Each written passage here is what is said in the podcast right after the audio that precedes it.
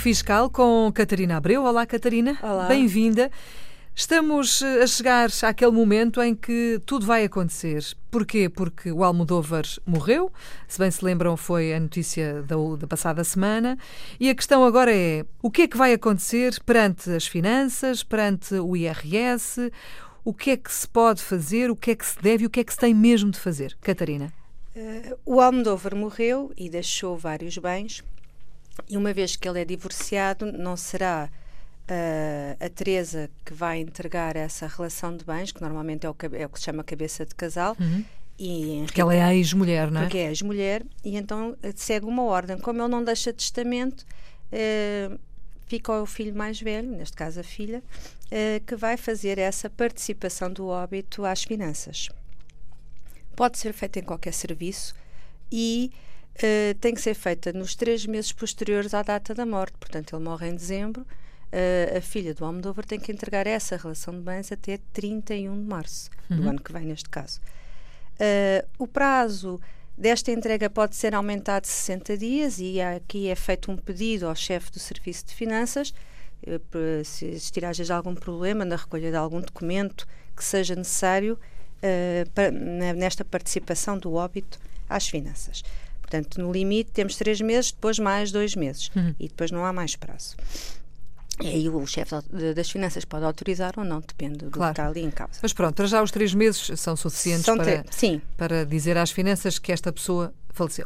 Exatamente. Há, há obrigatoriedade de entrega, desde que haja uh, bens, não é? Uh, tem que se preencher um modelo, que é um modelo de imposto de selo, que se chama de transmissões gratuitas e tem tantos anexos quanto os bens uh, existirem, hum.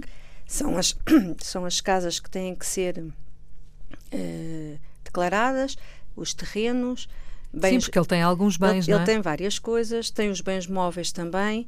Uh, e nesta aqui incluem-se o que as contas bancárias e aí tem que se entregar uma declaração dos últimos 60 dias do, daquela conta ou daquelas contas e é, é uma declaração que se tem que uh, pedir no banco Uh, também carros que haja, barcos, tudo o que seja sujeito a registro, espingardas, porque o Almodóvar tinha uma, uhum. e depois também se houver outras coisas, objetos de arte, todas as coisas que sejam cotadas, ou, ou ações, por exemplo, também, uhum. tudo o que seja cotado e que esteja registado tem que ser um, ehm, comunicado, é? comunicado e incluído naqueles anexos, e cada anexo tem depois os códigos respectivos da, daquilo que se está a transmitir. Esta, esta entrega deste modelo vai gerar depois uma, uma liquidação de imposto de selo e como aqui estamos a falar de descendentes diretos, que são os filhos e os netos, não há tributação, mas a liquidação é feita, é atribuído valor aos bens e eh, não se tem que pagar imposto de selo. Mas fica ali um documento em que, para todos os efeitos, é a data de aquisição de todos aqueles bens para os, os, os herdeiros. Os é? herdeiros, uhum. exatamente. Então é, é um documento importante. Se isso não se fizer, uh, quais são as consequências? Se não se fizer, não havendo bens, não há problema, não é? Não, esta participação de óbito, quando não há bens, não há nada a declarar. Hum. Agora, havendo bens, depois eles têm a obrigação, têm que se partilhar, quer dizer, não se têm que partilhar, os bens podem não ser partilhados, mas têm que ser declarados. Se se passar o prazo, entrega-se fora do prazo e paga-se uhum. a, a coima devida. Isso Muito aí não, não tem. E em relação ao IRS, Catarina, aqui é que eu acho que surgem algumas dúvidas, não é? A pessoa já faleceu, mas vai ter que entregar o IRS, eh, alguém vai ter que entregar o IRS. Alguém... Usando, e isso é que é aqui a, a situação estranha, usando a senha das finanças do próprio Almodóvar. Exatamente, porque o Almodóvar tem pensões e tem outros rendimentos e, e quem, quem aqui a filha tem a responsabilidade uh, da mesma maneira que a herança vai buscar tudo o que é rendimento e propriedade, também se tiver que pagar alguma coisa ao Estado desta declaração de IRS, a herança também depois tem que responder.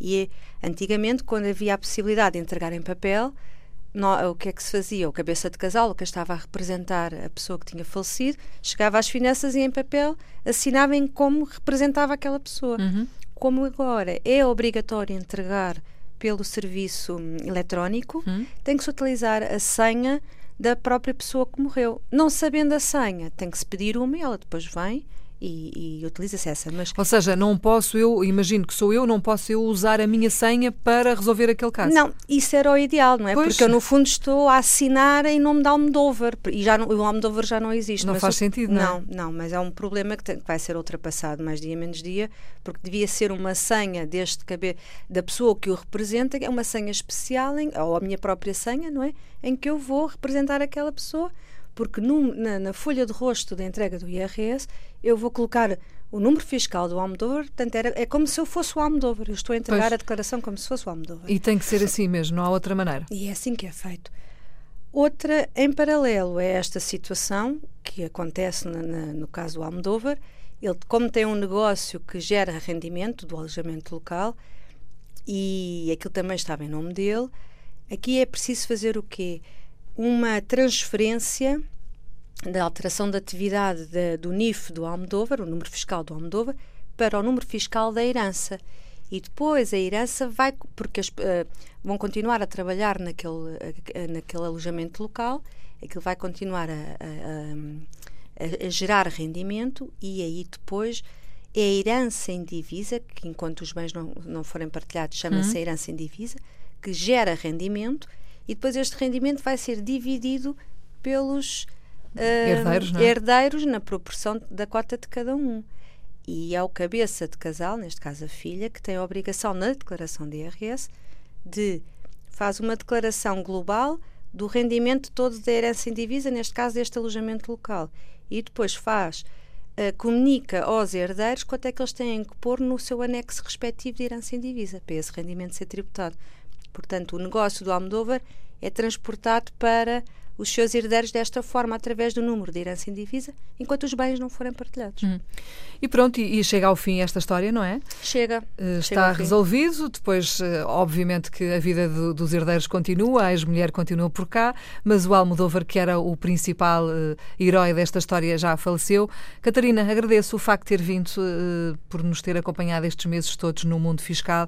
É sempre bom ter alguém que nos ajuda a entender estas questões e às vezes são muito complicadas. Obrigada. Obrigada também, foi um prazer.